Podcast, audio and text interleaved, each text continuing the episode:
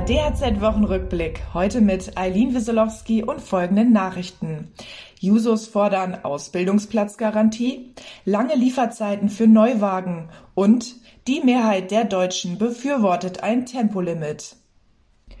In einem möglichen Koalitionsvertrag fordert die Jugendorganisation der SPD eine Ausbildungsplatzgarantie. Gedacht ist ein System, in dem zunächst alle Betriebe in einen Fonds einzahlen. Aus diesem Fonds soll ein Berufsbildungsprogramm finanziert werden, darunter eine Ausbildung, die komplett in den Berufsschulen angesiedelt ist. Kritik an der Forderung der Jusos kommt vom Sächsischen Handwerkstag. Mit der Fixierung auf ausschließlich staatliche Berufsschulangebote würde die bewährte duale Berufsausbildung ausgehöhlt.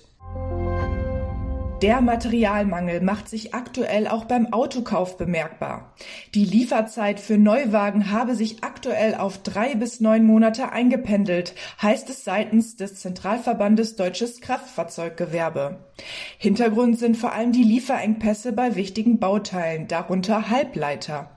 In Deutschland könnten unter normalen Umständen 15 Prozent mehr Autos verkauft werden, schätzt Stefan Bratzel, Leiter des Center of Automotive Management in Bergisch Gladbach.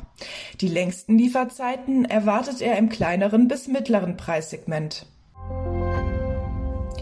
SPD, Grüne und FDP haben sich geeinigt. Ein generelles Tempolimit auf Autobahnen soll es auch künftig nicht geben. Die Stimmung der Menschen im Land treffen die Parteien damit aber nicht, denn immer mehr Bürger befürworten eine solche Maßnahme, wie der ARD Deutschland Trend zeigt. Gefragt nach sinnvollen Maßnahmen zum Umwelt- und Klimaschutz sagt eine deutliche Mehrheit von 60 Prozent, ein Tempolimit von 130 Kilometern pro Stunde auf Autobahnen gehe in die richtige Richtung. Auch das Umweltbundesamt fordert in einem neuen Maßnahmenkatalog ein generelles Tempolimit von 120 auf Autobahnen.